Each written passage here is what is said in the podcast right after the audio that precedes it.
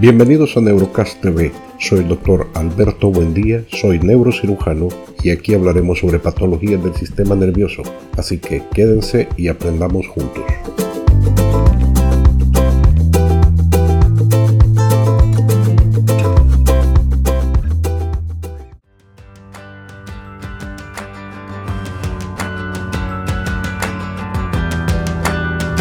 Llegamos al último episodio sobre la enfermedad de Alzheimer.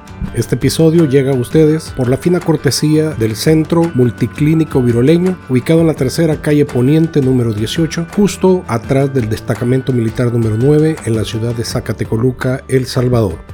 Hoy hablaremos sobre el tratamiento de los síntomas en la enfermedad de Alzheimer.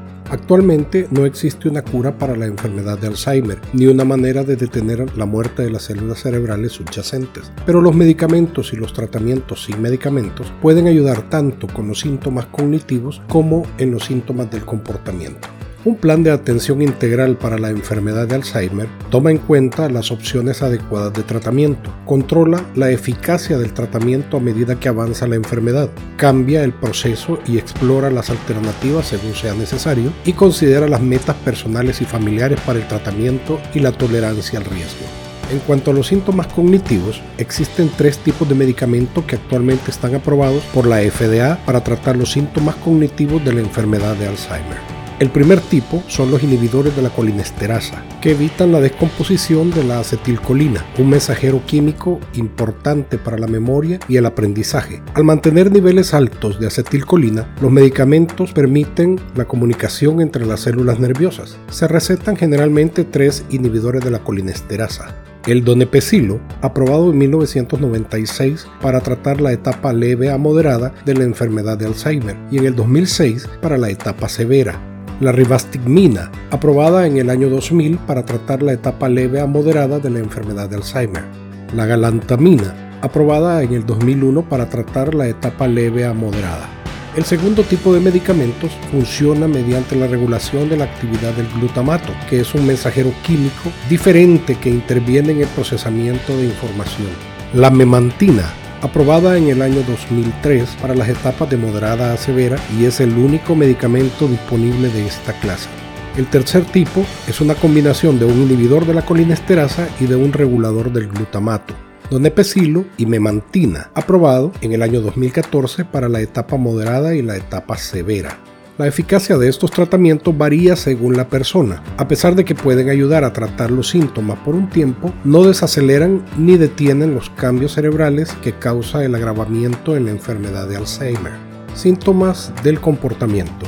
Muchas personas descubren que los cambios en el comportamiento, tales como la ansiedad, el nerviosismo, la agresión y las alteraciones del sueño, son los efectos más desafiantes y angustiantes de la enfermedad de Alzheimer. Estos cambios pueden afectar en gran medida la calidad de vida de estos individuos. Al igual que con los síntomas cognitivos de la enfermedad de Alzheimer, la causa subyacente principal de los síntomas en el comportamiento y psiquiátricos es el daño progresivo de las células cerebrales. Otras posibles causas de los síntomas del comportamiento incluyen las siguientes.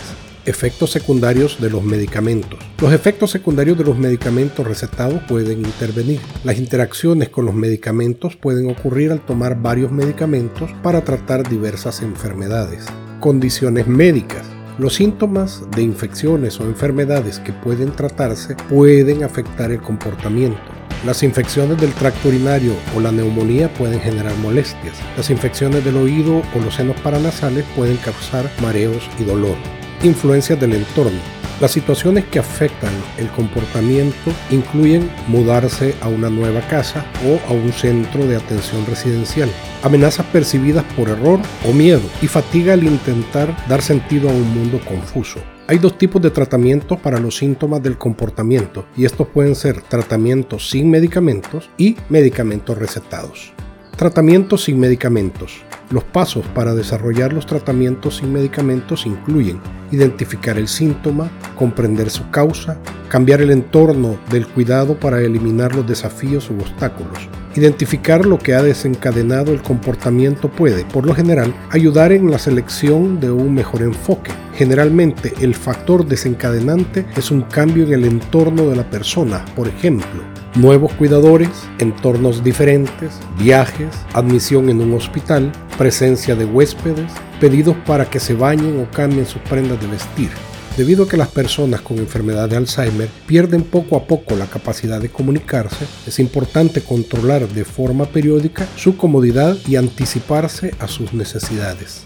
Medicamentos recetados. Los medicamentos pueden ser eficaces para controlar algunos de los síntomas del comportamiento, pero deben utilizarse con cuidado. Además, son más efectivos cuando se combinan con tratamientos y medicamentos. Los medicamentos deben tratar síntomas específicos de manera que permitan el control de la respuesta al tratamiento.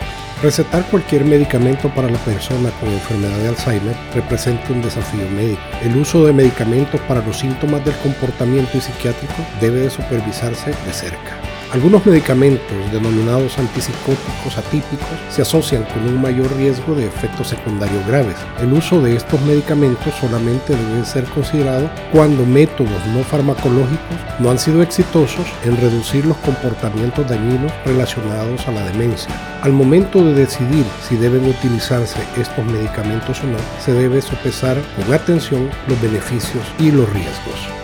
Hemos llegado al final de la serie de episodios sobre la enfermedad de Alzheimer y quiero agradecer nuevamente la cortesía del Centro Multiclínico Viroleño, ubicado en la tercera calle Poniente número 18, justo detrás del destacamento militar número 9 de la ciudad de Zacatecoluca en El Salvador.